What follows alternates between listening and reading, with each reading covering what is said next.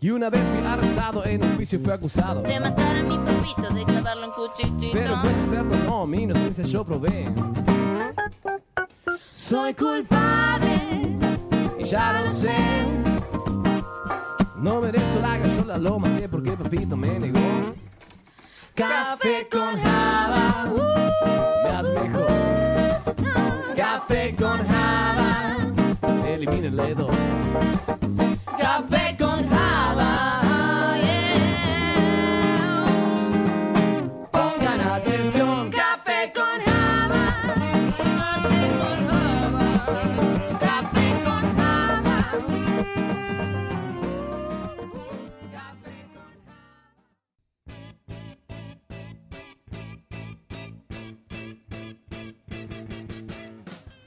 Buenas tardes, buenas noches. Bienvenidos a Café con Java, un podcast que no habla de café ni de Java, sino que tiene como fin desentramar, eh, analizar un poco al individuo de sistemas. Como siempre, me acompaña la crew de Café con Java y estos amigos en esta segunda temporada estoy intentando hacer algunas preguntas para que los oyentes los conozcan un poco más.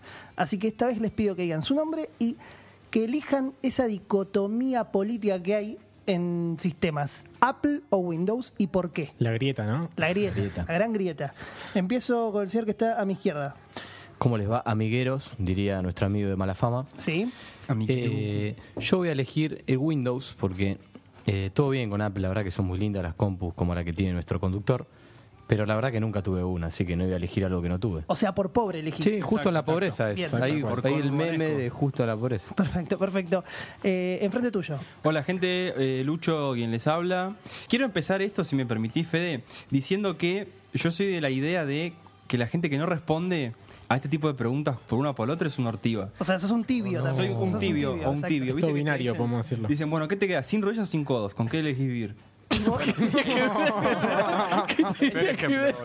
Lo dejé pensando. ¿no? Está bien, está Ese todo. tipo de preguntas. Elegí uno o el otro. Bien, Yo Dicho eso, Prefiero quedarme sin rodillas. bueno, bien. Buena yo respuesta. la pensé también me quedo sin rodillas. Dicho eso, eh, yo me quedo con el que no está en ninguno de los dos, que es Linux. Bien, el eh, pingüinito. El pingüinito. Ok, Exacto. ok, ok. Nadie te quiere. Sos como un hippie con os de básicamente. Y un tibio aparte. Y además un si tibio. tuviese que elegir, elijo Windows. Ok, bueno. padre, padre, diste tú una introducción para elegir porque- Windows. Gracias. porque te dije dos opciones, te elegiste la tercera y después fuiste por otra. Exacto, no, pero Gracias, lo, Lucho. Muy bien. lo que quería hacer es que entiendan que hay más de dos, chicos. Ok, Perfecto. bien, bien. Gracias. Eh, A tu hola, lado. Aquí Bernie Pau. Sí. Eh, yo voy a ir por el falso populismo que intenta imprimir Windows. Bien. Porque uno cree que es menos careta Windows que Mac, pero lo cierto es que los dos están cotizan lo mismo. Sí, cualquiera. Yo prefiero Windows porque no me dan los huevos para salir de. de la pobreza. Claro. O sea que sería eh, Me Windows falta un poco de populismo. En, en sí, digamos, tiene un marketing que lo hace más populista, pero en Y sí, realidad es lo mismo. Es el estándar, sí. Ok. Mati Dash. Hola chicos, ¿cómo andan?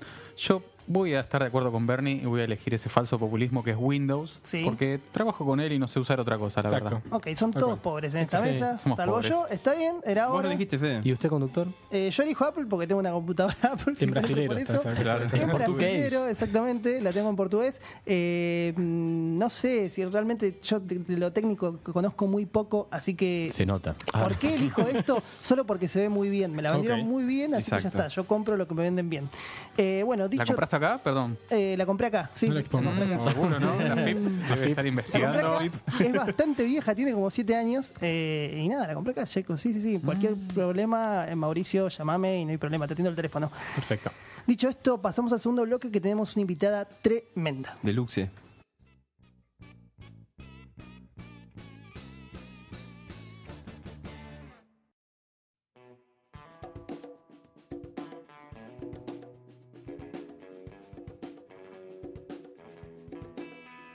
Muy bien, la curiosidad es muchas veces un atributo poco resaltado. Porque para mí el tema es que eso te permite llegar a otros mundos que, o sea, no hace falta que seas un especialista para llegar a esos mundos.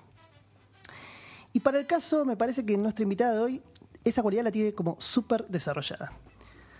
Les presento a Andrea Kukier. Hola, Andy, ¿cómo estás? Hola. Eh, tengo unas preguntas de rigor para hacerte por supuesto. para que arranques este programa. Bueno, primero, eh, fuera de aire te pregunté, ¿querías responder a la pregunta de rigor del día? Nombre, eh, ya lo dijiste, te- te- te- ¿Ya lo dije yo? Gracias. Nombre y colegio. Eh, elección de la dicotomía entre Apple y Windows. Bueno, ideológicamente me gusta mucho Steve Jobs, no como persona, sino como creador. Como persona era una bosta. Podemos Como decir empleador bosta. era terrible. Pu- Pueden decir bosta, sí, sí. Eh, y tuve una Mac muy poco tiempo. Y, pero también tengo que decir que me gusta Windows porque tiene toda una historia secreta con unos gatos ninja secretos que son unos emojis Ay, secretos de gatitos que solo lo pueden usar usuarios de Windows 10 entre ellos. Vamos a googlear eso. Ya me lo anoto para. Hay una parte de la entrevista que va a estar dedicada a los gatos, así que quiero que te, te- te quedes con ese ítem en el cerebro y lo volvamos a tocar después. Miau. Eh, bueno, ¿tenés amigos o conocidos en el área de sistemas o tecnología? Sí. Bien. ¿Y cómo describirías al individuo de sistemas entonces? En base a tu experiencia y tus amigos, ¿no? No estaba preparada para esta pregunta. Ah, te maté. Hace muchos años yo hacía stand-up. Sí. Eh, Sí, te vimos, te vimos, te investigamos y te vimos. Qué vergüenza. No, ¿verdad? ¿por qué? me bajé. Después de lo que viste, me bajé. Ok. No, terrible. Pero en ese momento también había hecho una especie como de set cortito sobre stand-up nerd. Tenía muchos one-liners sobre stand-up nerd que me considero, para mí nerd, como no es solamente como sistemas, computadoras, sino como nerd. Es algo la- más, claro. Va, Fana no de algo. sistemas. De la Muy pasión, fana de algo, sí, de cada uno. Entonces en ese momento decía que en el personaje de Big Bang Theory, Sheldon, como que de alguna manera popularizó, ¿no? Como que ser geek Claro. o ser nerd es cool. Y bueno, y hacía como un montón de chistes al respecto, así que para mí tienen una personalidad maravillosa que es difícil de entender, pero una vez como que podés como craquear de alguna manera esa personalidad, La para mí, son, para mí son individuos maravillosos. Bien, bien. Maravillosas y Creo que es la maravillosas. primera persona que dice cosas lindas de nosotros. Tal cual. Bueno, Tal cual. eh, eh, Incluso para, nosotros mismos, ¿no? Para quienes no hayan escuchado el segundo episodio, que le hicimos una entrevista a Federico Origoyen, escúchenla porque es la respuesta totalmente opuesta de la de Andrea, quiero decir. Sí, nos sí, es hizo mierda. Sí, sí.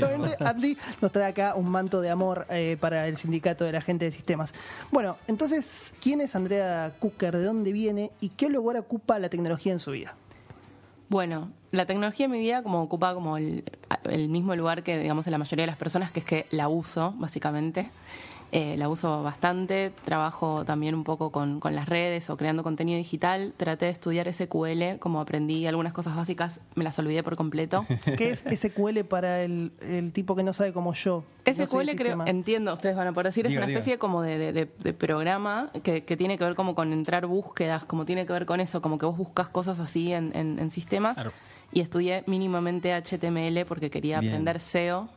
Pero antes de eso había aprendido HTML, entre muchas comillas, en MySpace, porque uno quería hackear su perfil con colores y dibujos y ahí aprendí como Que en paz descanse, ¿no? Que en paz descanse MySpace. Que en paz descanse. Eh, Así que ese es mi... ¿Puedo responder? ¿Puedo responder? ¿Puedo Sí, podés responder, Lucho. No, Eh, Lucho. se acerca bastante, ¿eh? es eso. Básicamente la idea es base de datos. Sí, es un lenguaje estructurado Creo que lo de dijo- consulta. Structured Query Lo dijo Language. Silvi alguna sí, vez, sí. ¿no, Silvi? Era, era su especialidad. Era su especialidad. Bien, bien. Habla mal de mí que yo. es no. un lenguaje de consultas de base de datos. Bueno, ¿cómo llega una periodista a interesarse en el mundo de sistemas y tecnología?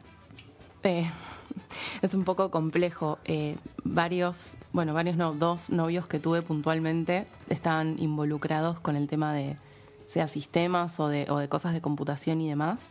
Así que, obviamente, naturalmente llegué de esa forma. Y, y además, bueno, también un poco por, por uno de los trabajos que tengo, que es por el momento el principal, que es ahí en Campus Party, bueno, es todo tecnología, Claro. de alguna manera innovación, tecnología, así que hay un montón de cosas que no sabía y las aprendí y está buenísimo. Bueno, me diste el link para preguntarte cómo llegaste a Campus Party. Por Facebook. ¿En Bien. serio? Bueno, es coherente. Exacto. Por lo exacto. pronto Sí, es sí, coherente. sí, sí. Había, había una búsqueda para, para alguien que manejara las redes. O sea, de- ¿vos, vos conocías el evento ya? Es que se- fue como el primero que se hizo acá. O sea, yo no sabía que existía Campus Party en el mundo, Claro. digamos, en general. O sea, no sabía como lo grosso que era el evento a nivel mundial, sobre todo en países como Brasil y demás, que es como, Wow. sí, es más que el Lollapalooza y demás. Eh, se hace en un lugar muy grande y tal, y muchas ediciones. Así que cuando se hizo la primera acá, bueno, buscaban personas para, para sumarse al equipo de, de todo lo que era la parte de comunicación digital y apliqué y, y quedé. Eh, y estuvo buenísimo, aprendí un montón y participé, bueno, de la primera edición que se hizo en 2016 y después en 2018, ahora en abril, siento todo el tiempo que fue el año pasado, pero no fue este año. ¿Cómo pasa el tiempo? eh? Sí, se hizo de vuelta y esta vez ya estuve participando como directora de alianzas y comunidades, ya no desde la parte de la comunicación puntualmente, sino directamente como de alguna manera reclutando Claro.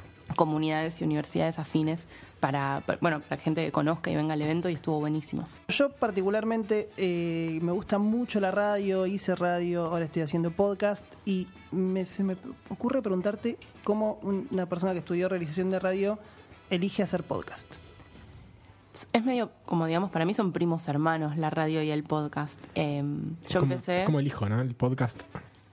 Es un poco el hijo de Sí, la Yo diría más el primo. Yo diría, para mí el primo cuadra más, porque no, no es que... Digo que el hijo porque para mí es, es como la evolución. El padre va a morir en un momento Para y mí, va es a quedar como, el hijo. para mí es como el hermano de dos padres como que te tuvieron hace 15 años y 15 años después tuvieron otro hijo.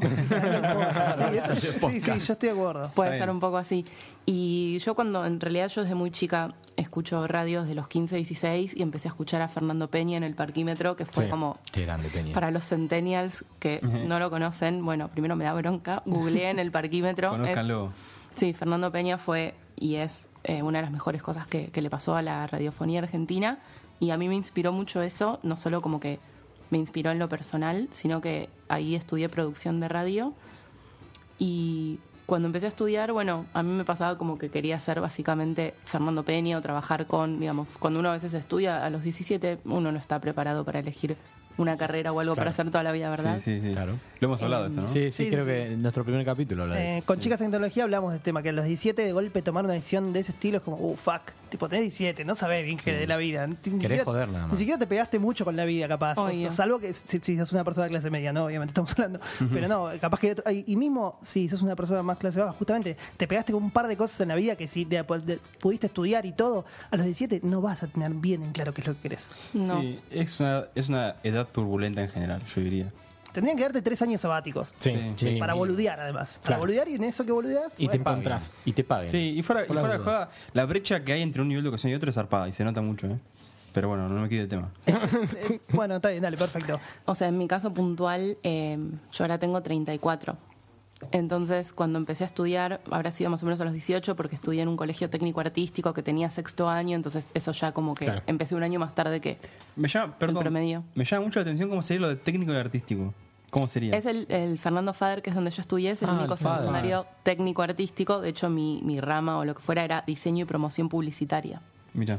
Y otra era artesanías y otra era eh, diseño de interiores. Ah, que no es que, no es que sean carreras, no hacían carreras mixtas, era una u otra, digamos. En tercer año elegías la especialidad, pero de primero a tercer año hacía herrería y soldadura también. Claro. La famosa bubinera. Me Exactamente. encanta. Bueno, cuestión, vos con Y- 17.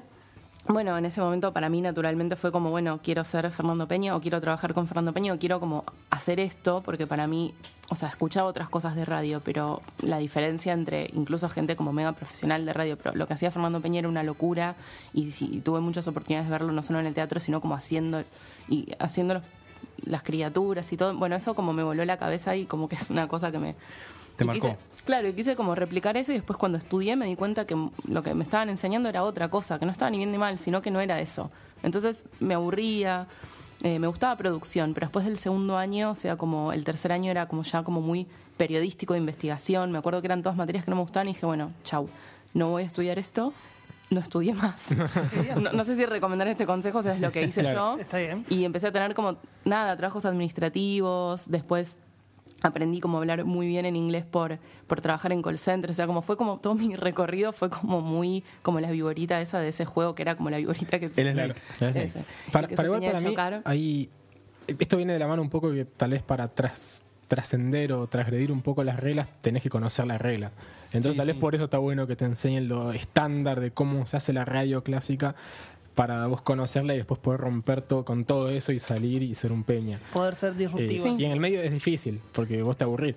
Porque vos decís, yo no quiero esto, pero sin embargo, Claro. para tal Hay vez pasa gente- mucho con la música. Tenés que estudiar música clásica en un punto para poder ser Charlie García y salir y romper con todo. Charlie viene Sí. del lado de, de la música clásica. Bueno, fíjate, pero por ejemplo el flaco. El flaco creo que nunca pisó una escuela en su vida de música y es una bestia. Eso puede ser.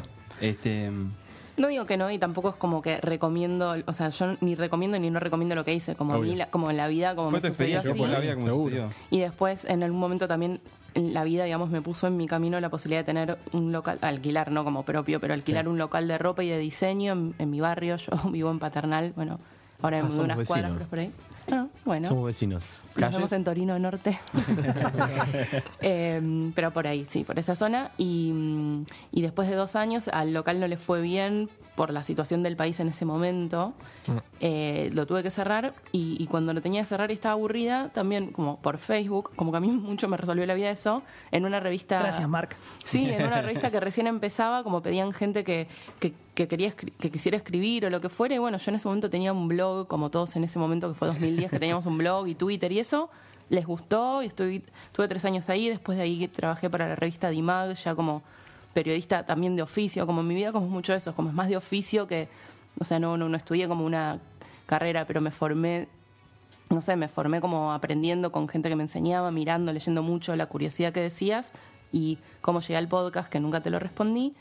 Eh, desde ese momento siempre, cuando estaba haciendo la parte del stand-up y todo, en un momento quería hacer como un especial o lo que fuera de cosas de gatos porque adopté a mi gata en 2010.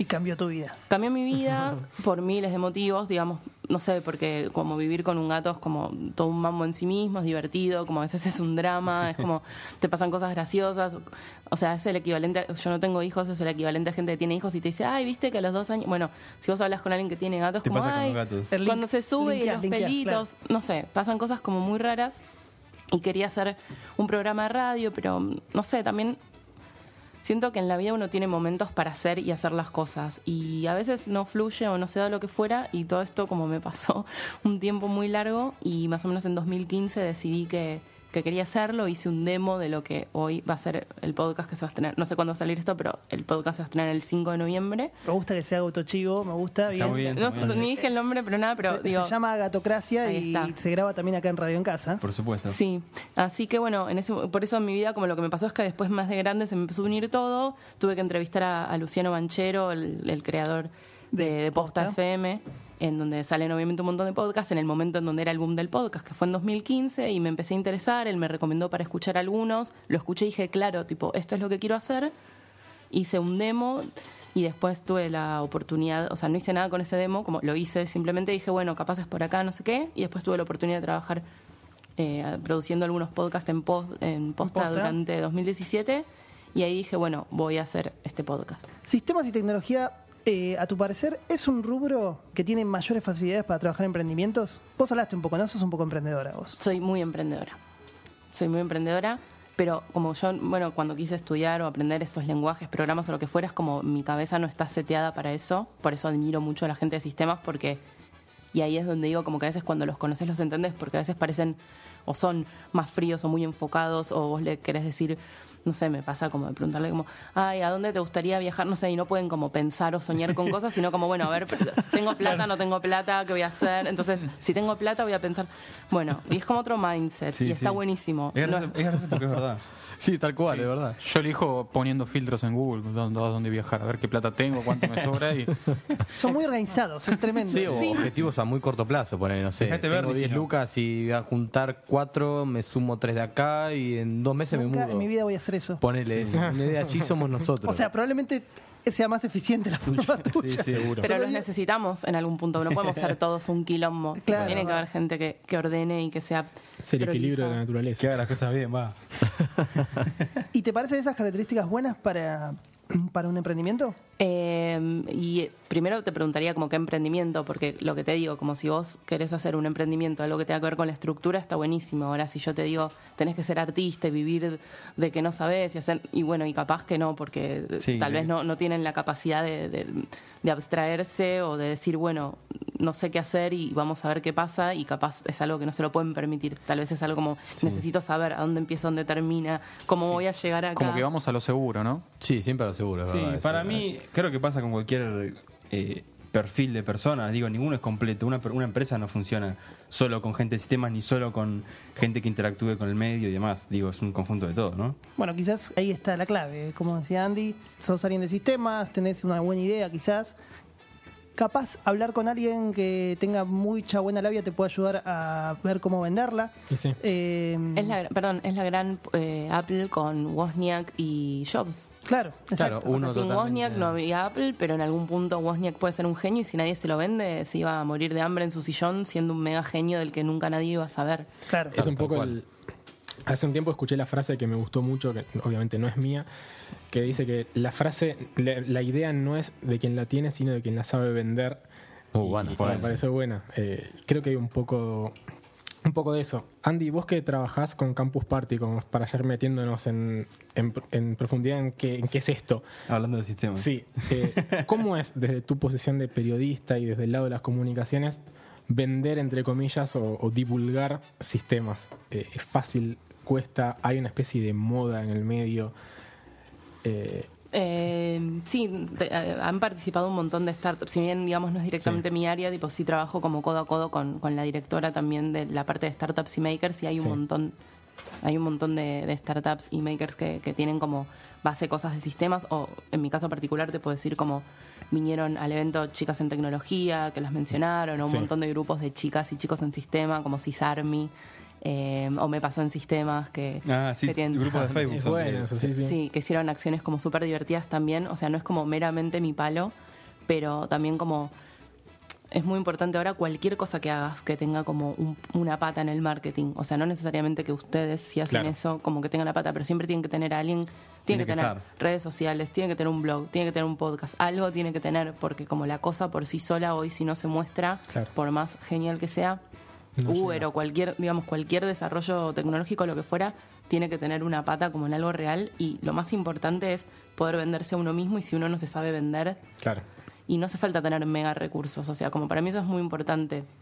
Eh, de todo el marketing de guerrilla, yo he salido como a pegar para otros emprendimientos, tenía stickers acá en Palermo.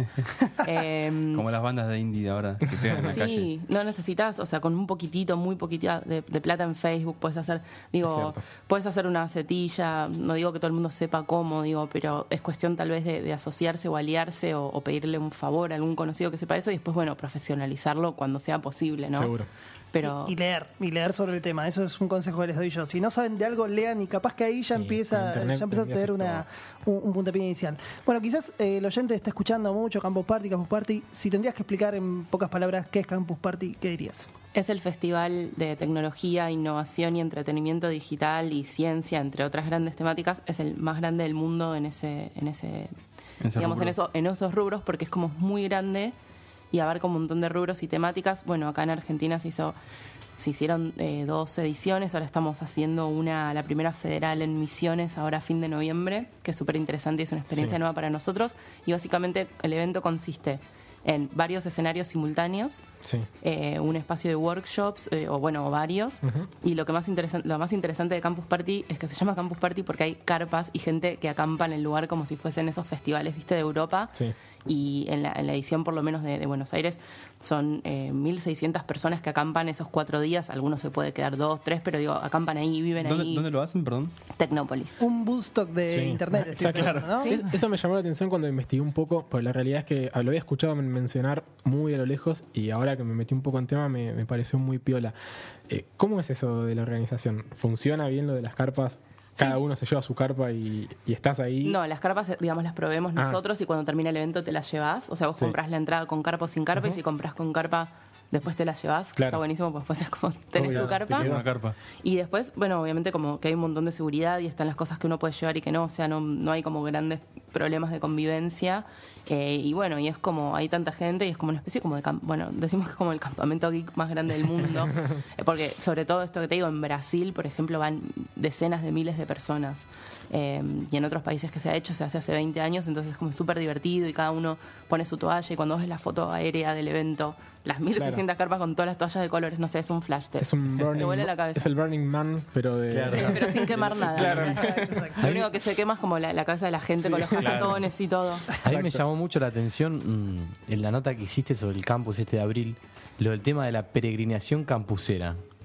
Me sonó muy gracioso y te quería preguntar a qué le atribuís eso. Yo me imaginé como una peregrinación, como que van, no sé, A Luján. 50.000 tipos caminando y diciendo, bueno, vamos todos a la campus party ahí, copando en caravana, a la General Paz, ahí en Tecnópolis. Rockeando. Sí, eh, es, es- para mí fue como súper gratificante también porque me enteré, o sea, cuando, digamos, como asumí este rol de, de directora de alianzas, lo primero que me puse es, bueno, ¿quiénes vinieron el año pasado? No sé qué, investigando, y me dice, che, fíjate que en Telegram hay un grupo de 100 chicos como que vinieron, se hicieron amigos en la campus anterior y no sé qué.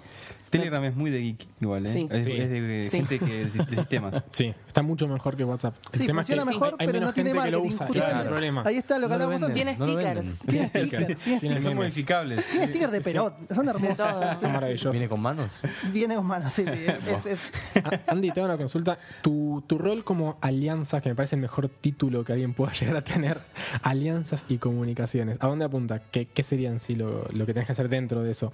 Ahora te digo, pero te quiero decir cuál es el mejor título, porque también para, para el podcast entrevisté hace poco a una persona que es el, el CEO de Emojipedia y el título es Chief of Emoji Officer. Maravilloso. canta, boludo. Sos, Es el que decide los Es, es un O sea, trabajo es- del sí. siglo XXI sin duda. Exacto, sos muy groso y, y Perdón un, po- que te- y un No. poco es como que, que no termino de entender si es serio o no lo Claro, que es haces. bueno, serio, porque gana eh, millones y millones de dólares por año. Claro, eso, derriba, eso derriba todo, eso derriba todo lo que acabo de decir. Eh, Bueno, mi rol puntualmente es eso, es como detectar comunidades y, y alumnos de universidades que, que sean con carreras afines al evento o comunidades... O sea, como el evento tiene tantas aristas que obviamente no es solo la parte digital. Y a mí Claro. justamente, o en este caso por lo menos a mí me importa que haya como más comunidades de mujeres en tecnología, que es un Sí, tema tal cual. Sí, que es importante, eh, digamos, evaluarlo, que estén, que tengan presencia, pero también hay comunidades, digamos, de, de- de alumnos, o sea, por eso no solamente de tecnología, también que sean de entretenimiento digital, pueden ser de Claro. ciencia, pueden ser, hemos tenido todos, obviamente gran parte están siempre relacionados con sistema o carreras afines. Claro. Y lo que hago es como básicamente buscarlos e invitarlos. Entonces, para comunidades o grandes grupos siempre tenemos como alguna entrada sin cargo para, para darles. Y generalmente, bueno, se copan en venir y como para, para redondear la historia de Telegram, para que no quede como ahí suelta, como que metí en el Telegram, tipo, estoquear. estoqueé, pero averigüé. Y- eso. Sí, bueno, y la- lo de la peregrinación es porque todos ellos son de distintas partes del país y se juntaron todos para venir a campus y muchos llegaron juntos o muchos hicieron base en la casa de alguno porque vivían en una provincia. Muy o, bueno. Sí, y después de repente, tipo, ellos, bueno, ellos se quedaron despiertos los cuatro. Tipo, era una locura, era una mesa de 250 personas y de repente, tipo, pedían un delivery 100 pizzas, tipo, y hacen. LAN party, bueno, y eso es como pasa eso, y, y vienen de todo, y, han venido comunidades de Brasil, porque en Brasil es como, es casi más que la palusa al punto que en Brasil la gente viaja a otros países como para ir a los campus. Y ha venido gente de otros países, pero bueno, generalmente obviamente la gente es más, no solo de Buenos Aires, pero es muy federal el evento. Claro. Mati, vos fuiste al evento. Sí, yo fui al evento, la verdad que me gustó mucho. Desgraciadamente no, no pude participar de, de lo que es acampar y pasar toda la noche porque desgraciadamente estaba con parcial, pero fue uno de los sábados. Eh, las charlas geniales, la verdad que se trata mm, a veces de temas muy, muy técnicos y otros que son muy abiertos. Los workshops, la verdad que también participé en uno de creo de programación funcional, que no, no sabía un carajo, la verdad que yo laburo de programador y ¿qué carajo es eso? Haskell. Pero bueno, como todo tiene su lado bueno, a veces La verdad, no también está la crítica, ¿no? Y yo te quería contar algo que me pasó. Eh, no, no lo Tensión, tomes no sabía, no sí, estaba- no tensión, pero no para esto. para Te vamos a No en la vivo. respuesta. Claro. John, no le cortes el. Pe- Pero recuerdo una de las charlas le iba a dar eh, so- sobre algo de eh, biotecnología, una, una persona de barba parecida a Linus Torvalds, para los que conocen Linux, y desgraciadamente la persona no pudo venir. La Ah, me estás hablando de la primera edición, sí, ya sé Sí. quién es, Aubrey de Grey. Exacto. No sé, la- honestamente no sé exactamente qué pasó, sé que tuvo un problema personal que no pudo venir y, la, y hicimos todo lo posible y la terminamos haciendo por Skype, que era eso o nada. Claro. Así que, Exacto. Lamentablemente. Me gusta cómo escapó por la tangente de Andy, Sí, pero sí, dale. está No, pero sé por qué no Pero, pudo venir, claro. o sea, pero, pero tampoco íbamos a bajar la charla, sino que se No, por. Skype. Estuvo muy la bien, verdad que de todas maneras estuvo muy bien la charla, la, la dio genial. Pero ¿cómo, cómo, hacen ustedes para, para, en base a la crítica, crecer y mejorar? Bueno, en ese caso puntual, o sea, lamenta- lamentablemente es como si una persona obviamente no puede venir. Claro. y, eh, Puede pasar. en definitiva, como la persona obviamente tenía los pasajes, o sea, tenía como todo hecho. Y ni siquiera, como en ese momento, no estaba tampoco en alianza, si estaba en la parte de las, de las redes De o la comunicación digital. Claro. Me enteré como también ese día y además porque fue como algo de último momento. Eh, y después, hemos recibido obviamente un montón de críticas de- y un montón de cosas. Y, y- por ejemplo, una de las críticas de la primera edición es que no había muchas mujeres eh, oradoras o que no había muchas comunidades de mujeres. Y este año, o sea, Trabajaron para que. trabajamos para que sea mejor y trabajamos para que el año que viene sea mejor. Igual, bueno, justo el tema de las mujeres es un tema recurrente un montón. Acá lo, lo hemos tratado un montón de veces. Por suerte. Faltan mujeres, o sea, se nota mucho. Si quieren, digo, porque también es como tampoco es que todas las mujeres tienen que estar en tecnología, pero digamos, No, si las obvio. mujeres quisieran No. estar en tecnología deberían poder Exacto. no sentirse. La Quizás idea- la palabra no es que faltan, Claro, pero es- es el la- desnivel es notorio. Tal vez es un poco la, la imagen que se genera del lado de sistemas como algo solamente de hombres y eso es lo que Claro. entre todos tal vez tratamos de simplemente de desarmar un de poquito de eso. Como no hace falta ser un chabón para estar acá. Sí, que seamos también- todos chabones no quiere decir que solamente es para chabones. O capaz también animarse, darle el pie a que se animen a conocer esos lados que, bueno, de hecho ya hablamos con la chica de tecnología y, está que, muy bueno. Si esa- todavía no escucharon ese episodio, vayan al primer Por episodio. supuesto. las- No, y también Por te doy un ejemplo. Ahora, en- para el evento este abril, abrimos la convocatoria de speakers, no solo a los que quisimos invitar, sino una convocatoria abierta. Y de esto te puedo dar fe porque yo recibía los mails. El 80% eran hombres proponiendo charlas. Claro. Claro. No es que ni siquiera dijimos, Claro. "Ay, no vamos a elegir a mujer.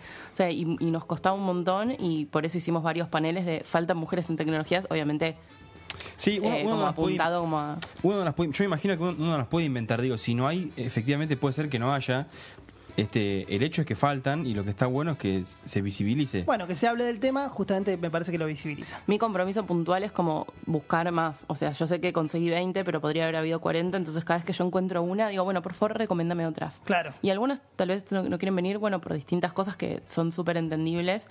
Pero bueno, nos ha pasado que dijeron, bueno, si no hay un cupo de 50 y 50, bueno, pero yo no te puedo garantizar que va a haber como 50 y 50. Claro. Y si las estoy tratando de buscar para que vengan y no quieren venir, es súper respetable, pero tampoco va a haber 50 y 50 si las que estoy invitando no quieren venir porque no hay claro, 50 y porque 50. nunca, nunca llegamos. Bueno, Pero bueno. un poco la pregunta de Mati venía de eso, ¿no? Organizar un gran evento, imagino que tiene Sí, miles de complicaciones, eh, desde complicaciones a veces de, de ideales, de, que- de qué ideales se mueven para llegar a eso, hasta situaciones como, che, mirá, la verdad tuve un problema familiar, no puedo ir un día antes y bueno, hay que co- algo hay que hacer con eso. Pasemos a lo que realmente importa de esta importante. entrevista, que es hablar de gatos. Bien. Cuando estábamos eh, charlando con Andy, me dice, la gente de sistemas y los gatos van a dominar el mundo. Mi pregunta es si realmente pensás eso. Sí. Bien. Definitivamente. ¿Y por qué? La gente de sistemas es obvio, porque es como que tiene, no sé, te puede hackear como el universo todo. No sé si pueden hackear Facebook, supongo que pueden hackear como el mundo, no sé, el reloj biológico, no tengo ni idea, pero Claro. seguramente están más capacitados. Las palomas, viste, que viajan en, en- en invierno. Y los gatos, porque, no sé, los gatos, o sea, no sé si alguno de ustedes tiene gato. Yo tengo gato. Yo también. Bien. Perfecto. Bueno, ¿ves? Mira, la mitad. ya Yo tuve. Ya está. Yo tuve Bueno, chiquito. tuviste. Yo tuve uno un día y se escapó. no, le gustó. Ahora tengo dos perros, si, si sirve para algo. Bueno, pero el punto es que si tenés perro y tuviste gato, entendés perfectamente la diferencia. No se, no se trata de que uno sea mejor o no. Es como que hay algo que los gatos tienen Que los perros no, definitivamente. Sí, pero más allá de como la obviedad que obvio, sí es como hay algo que las palomas tienen, los gatos no, obviamente. Pero los gatos tienen como, tienen como un magnetismo. O sea, a mí me pasa esto. Yo hace cinco años que tengo la idea de hacer este, pues, el podcast como más pensado de la historia. O sea, capaz lo escuchan y dicen, no puedo creer que estuvo cinco años para pensar Bueno, esto. O, no o- importa. Pero cada vez que yo le decía a alguien eso, tipo, se les cambia la cara. A cualquiera me dice, "Ah, tengo un gato o lo que fuera, o tengo una, esto lo tienes que escuchar mi amiga tiene un gato. Y Es no el me, código de la gente que tiene gatos. Sí, igual no es como solo de gatos, es como los gatos son la excusa para hablar de la cultura pop y otras cosas, pero mi punto es como la gente que tiene gatos me pasa como que me muestran fotos. A mí no me molesta, me parece bárbaro, pero a veces estoy como 10 minutos mirando fotos como de gatos de otro, como si fueran los hijos.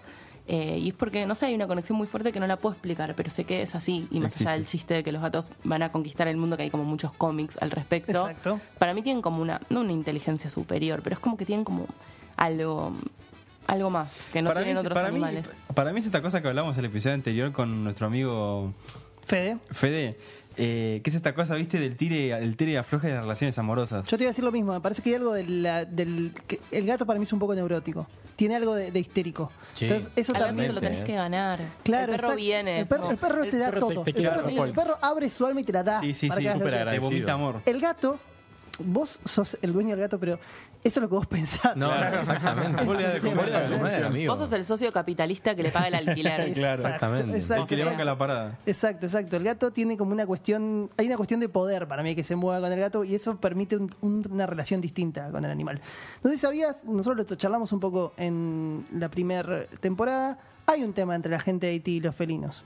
Sí, totalmente. ¿eh? ¿Qué opinión te merece ese, ese tópico? O sea, sin conocer la relación, me atrevería a decir que es porque llevan bastante poco cuidado los gatos. Sí. O sea, el perro lo tenés que sacar, es como Sí. si vos estás, no sé, programando mil horas, el gato como Claro. se gestionó sus piedritas, su caca, su comida, tipo... Exacto, Ojo que hay gente que saca paseo a los gatos igual, ¿eh? Sí, es verdad, pero es verdad que el, el sistema operativo del gato ya te resuelve todo. Claro. Como Sí. ya está, ya viene con todo. Viene por default. ya, ya- Anda ya solo, se viene bajó todos los programas solos y tiene antivirus.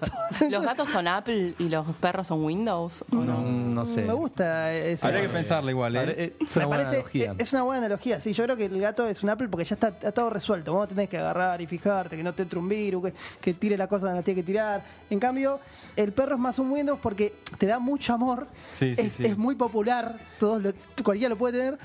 Pero Pero, es medio bobo ese, ¿viste? a veces, que- exacto, exacto, es medio como que tenés que, tenés que enseñarle un poco, tenés que Ojo estar pero, un poco atrás. ojo, pero también mira que los gatos son vengativos. Ah, Y bueno, bueno. no le hagas nunca nada no, malo a un nunca abandones que a Apple, no sabes lo que Claro. es la Sí, cara. Siempre, siempre hay alguna, pum, te, te deja, te manda a guardar. Sí, ¿viste? por ejemplo, que te sale 30 dólares la actualización. ¿no? Claro. Ahí está. ahí Nunca le hagas nada algo de sistemas porque después se va a vengar, tipo tiene todos tus datos, tus, tus cosas. puede hacer lo que quiera, exactamente. Tené cuidado.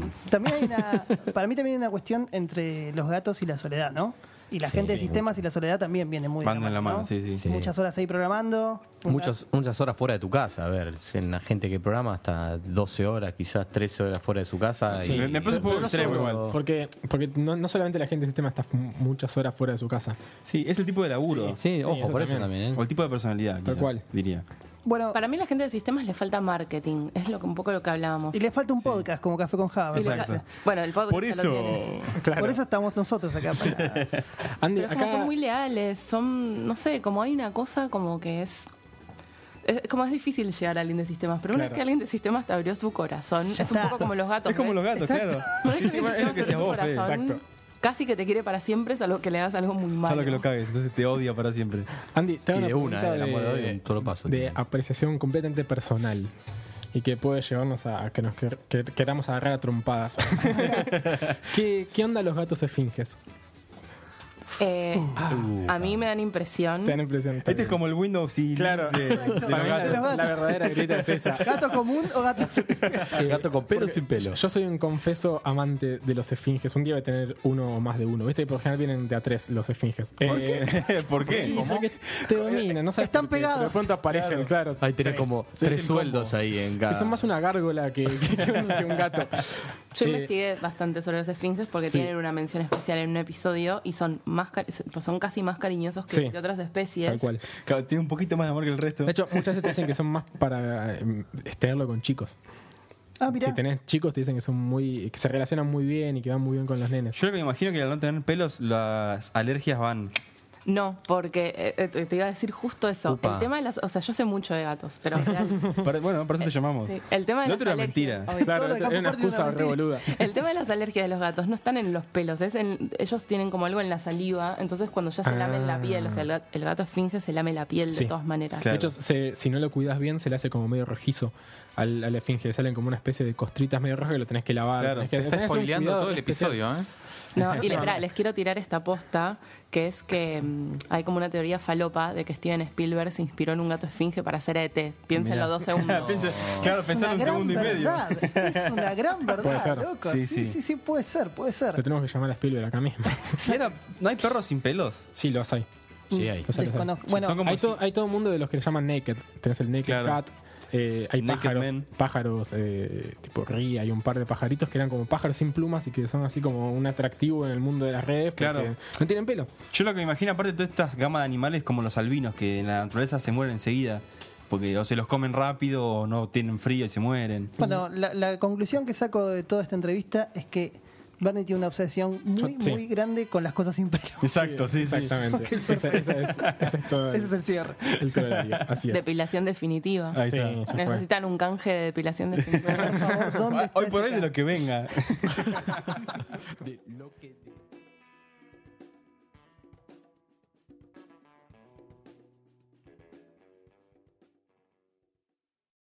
Café con Java.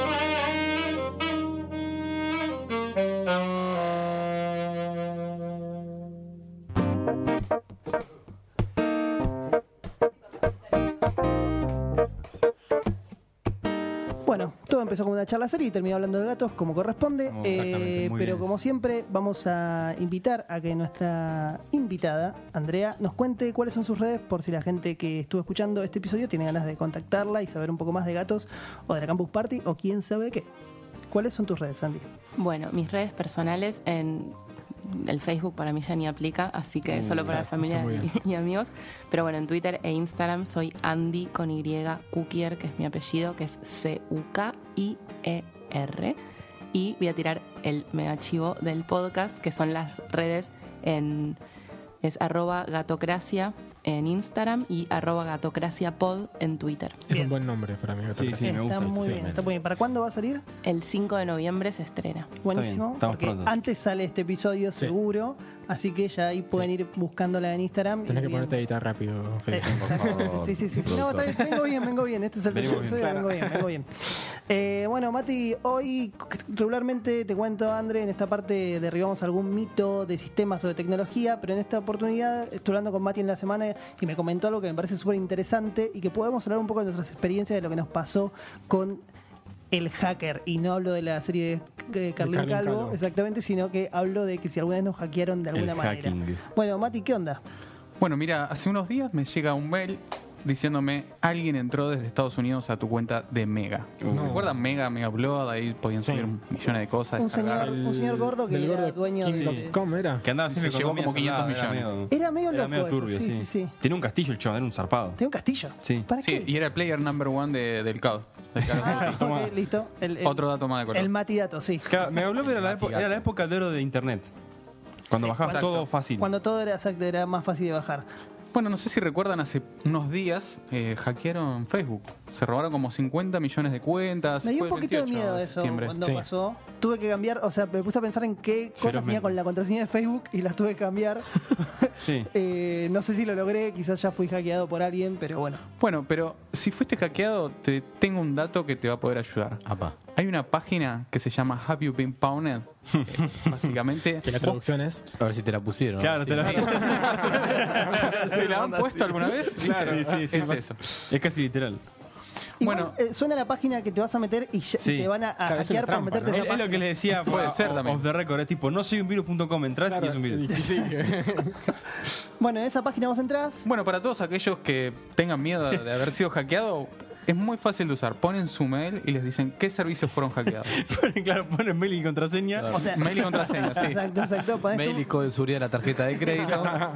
Perdón, perdón, Mati. ¿Y qué, qué saltó cuando pusiste tu mail? Bueno, yo me enteré que en el, creo que el 2013, mi cuenta de Adobe fue comprometida. Ah, muy bien. Por suerte no le- ¿Se casó? Se ca- ¿Con quién es la pregunta? con algún hacker seguro. Pero para, la pregunta en serio es: ¿pagaste Adobe? Dale. No, ni a palos. Lo bajé de Mega. Bueno, sabes que yo el otro día con mi paranoia cuando me contaste esto, entré, puse mi mail convencido que no iba a haber pasado nada y resulta que mi cuenta de Taringa quedó- Barra poringa porque era No, la misma no cuenta. lo sé. Por favor. No sé qué es eso. Dale, Eh. Mi cuenta somos de, grandes de ya. Taringa quedó comprometida, lo cual es una, una idiotez, porque imagínate, ¿a quién le puede llegar a interesar mi cuenta de Taringa? Que ni, ni siquiera sé si sigue existiendo Taringa. ¿Existe Sí, Taringa? Sí, enorme. Perdió un montón de marketing, Creo que, se- ¿no? creo que es una bolsa de trolls hoy en día. Yo diría, pero- es la, es la comunidad fachiula más grande de Argentina. También hay, hay gente que quedó encerrada y que no puede salir. No puede ser. Entonces odia al mundo por eso. El día que abran esa puerta salen todos los espíritus de Taringa. Eh, y nada, parece que bueno, tengo, estoy. Eh, I've been. Ha sido recalculado. claro.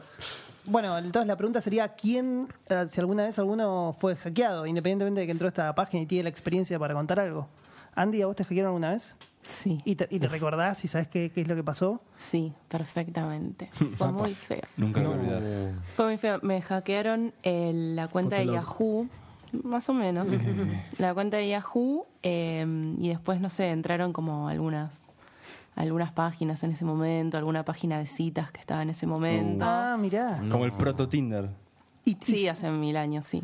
Y fue como bastante feo porque como que me cambiaron el perfil. O sea, todo esto no, no me importa, pero me enteré porque me llamó una persona diciendo como, me pareció como un poco extraño y un poco subido de tono el mensaje que vos tenías ahí, así que como te llamo para chequear si está todo bien, me pareció, Claro. muy, respon- me pareció Sí. muy responsable. Muy responsable esa persona. Bueno, sí. esta- era como un mensaje muy subido de tono que decía básicamente estoy regalada en esta dirección, en esta hora, Claro. no sé qué, venía a buscarme y le dieron mi teléfono y podría haber terminado muy mal y Uh, la terrible. y no sé cuántas más personas lo vieron y bueno, después ahí entré a esa cuenta que de hecho estaba inactiva hace uno o dos años, pero bueno, como si me habían hackeado entiendo que habían entrado. ¿Y y te- tenés idea de cómo llegaron a hackearte?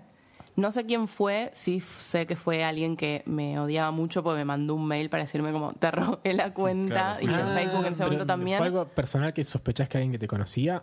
O- Sí, o sea, no sé quién es, sé que me conocía y, y un poco puedo saber eh, el Claro. hecho puntual que, que llevó a eso, pero no sé quién es la persona y fue en una época en donde yo era como muy heavy user de Twitter, en la época de los tweetstars, Sí. que era como un horror, es como la- el momento más falopa. Me lo perdí, che, me Em. lo explican en dos palabras, perdón. Yo soy cero Twitter. Bueno, en Twitter, o sea, voy a, voy a hacer como un poco ¿Qué fue? ¿2009 cuando empezó todo esto? Sí, en 2010. 2009-2010 había como un grupo de gente, como si fuesen hoy los influencers, Sí. que en ese momento eran los tweetstars, qué sé yo, y se Ah, hacían ok. reuniones, Sí. Gente con Whisky Friday. En ese momento sería unos 10.000, 15.000 seguidores, pero que era una bocha. Claro. Porque de la cantidad total de gente que usaba Twitter era un montonazo de, de seguidores. Y como que algunos de ellos como que me caían bien y demás. O sea, estamos hablando de todas personas tipo de 40, 45, 50 años que eran Claro. muy populares en Twitter y se levantaban minas, era como todo un delirio, como era como la peor, la época como muy falopa de, de Twitter Argentina. Sí. Y yo con algunos como nada, tenía buena onda de la que tal, o sea, no como buena onda de, Sí, sí. de estar con esas personas, pero bueno, se ve que había gente que le podía caer mal eso o lo que fuera y ponerle que en ese momento yo tuviese mil seguidores, que si bien es muy poco, lo que Sí, en dice- esa época era un montón. Sí, si un influencer tenía 10.000, yo tenía como un 10% de un influencer. Nada mal. Y me pasaba, o sea, como le puede pasar igual a, a cualquiera, no porque me pasaba a mí, era lo más, pero me pasaba ir a estas reuniones y que alguien diga, ay, vos, yo tenía otro usuario, vos sos arroba tal persona, ay, ayer pusiste un tweet que no sé qué, que me hizo reír y yo como, soy una persona normal, como no te- Entonces, ¿Qué te pasa? Fuerte. entonces en ese contexto, viste, entonces es como eso me hizo como por un tiempo largo como medio tener un perfil muy bajo en las redes y me asusté porque fue Sí, bueno, es creepy, feo. es creepy. Es que no está Claro, bueno. es que igual por Y ejemplo. además tiene- cuando recibís un mail Sí. es como, dale, tanto. Claro, Igual tanto siempre el miedo del hackeo para mí viene de dos lados. O de alguien que te conoce y te quiere hacer daño. Exacto. O de un chino. Es un chico que va a hacer algo con tu cuenta. A una base de datos con tu contraseña y ya Sí, está. tal cual. Que los chinos todo lo pueden, los Sí. chinos todo lo pueden. Eh, en mi caso, a mí me pasó una vez que me intentaron hackear la cuenta de Google, pero Google, no sé, hablo bien de ellos porque siempre que cualquier cosa que pasa con mi cuenta de Google me avisan por mail, Sí, che, está pasando mensajito. esto. ¿Qué onda? ¿Sos vos o está pasando? Y ¿Sos bueno, vos o no sos vos? Y me notificaron y dije, no, para, para, yo no soy. estoy en Groenlandia. Exactamente. Encima sí te tira tipo de qué país Sí. está, qué sé yo, a qué hora fue. No, soy yo. Y hicieron ellos una movida. Bueno, parate, hace esto, rearma esto. Eso fue la única vez. No pasó a mayores. No, Claro. tuve, no tuve grandes Eso es lo inconvenientes que en hacking. Deberías Claro, entrar a pero la página que Debería pasó entrar, claro, hay que ver, Mati. capaz que entra a la página y no Yo estoy sabe. nueve lucas abajo de ese hacking que tuviste vos cuando me clonaron la tarjeta de débito y me sacaron nueve Es lucas. así que- cierto. Sí, Claro, el famoso dispositivo que te Claro, hackea principio la banda magnética. Ah, chip. ¿posta te pasó? Sí, te Hace ponen poco una saltó. camarita mirándote el teclado y como dudan cork y no pones la mano arriba, Claro. chao, pum, pum, pum, pum, pum, Te clonan tres la tarjeta de extracciones, débito. tres lucas.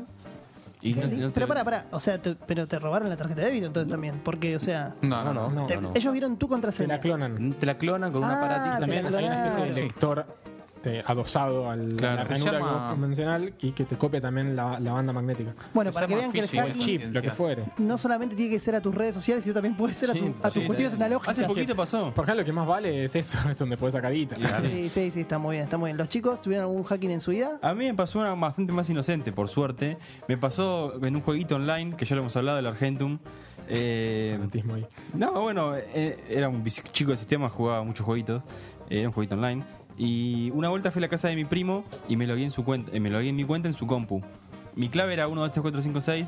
Así que le costó poco, bueno, poco y nada verla. Sí. Y claro, yo me conecté el otro día a la noche y dije, che, pará, me faltan la mitad de las cosas. Sí, igual era jodida tu clave. ¿eh? Sí, O sea, sí, no, alto hit, bueno. Un poquito te lo estarías buscando. Yo de amigo te Claro, hubiera pero hackeado. ¿cómo era te tu digo. clave? No tenías, Para que aprendas. Tenías la clave muy corta. Sí, sí, no. Estaba todo mal. Aparte fui a la casa, el chon estaba al lado mío, me miró la ca- tipo todo mal. Sí, así que tu primo. Me robó la mitad de las cosas, después le dije, che, loco. Tiró toda, claro, te dio todas las monedas, metió tu tarjeta de crédito, una- un amigo tu primo. Sí, sí, sí. Bien, bien, bien. Le- Pero fue el, ulti- el último hackeo que tuve. Por Perfecto. suerte. ¿Querés decir el nombre de tu primo? No, para- no, que quede en la. en Que el no mato. vayamos a su Te casa. mandamos un Un abrazo, saludo. él sabe quién es, así que un beso grande para él. Ok, Ok, ok, te mandamos un saludo. Esto era- éramos chicos. Leonel Puello, un saludo para vos. Leonel Pollo. Exactamente. Bueno, pueden entrar a la página, repetir la Mati cuál es. Have you been pwned? Ahí está. La administra Mati. Com. fíjense. La ministra Mati se va a quedar con su mail y todos sus datos. Fíjense, pero bueno, saben quién fue quien ultrajó sus cuentas previamente. Eh, Andy, te agradecemos mucho por haber participado en este delirio que se llama Café con Java. Ha sido un placer. Gracias a ustedes. Le agradecemos también a John que nos está operando acá En Radio en Casa, en radio, y a Radio en Casa, este espacio hermoso. Siempre, Siempre nos ofrece. Si es un podcast, es Radio en Casa. Me encanta. Y ¿Lo John que nos opera sin anestesia. Exacto, exacto. Eh, así que bueno, será hasta la próxima. Esto fue Café con Java.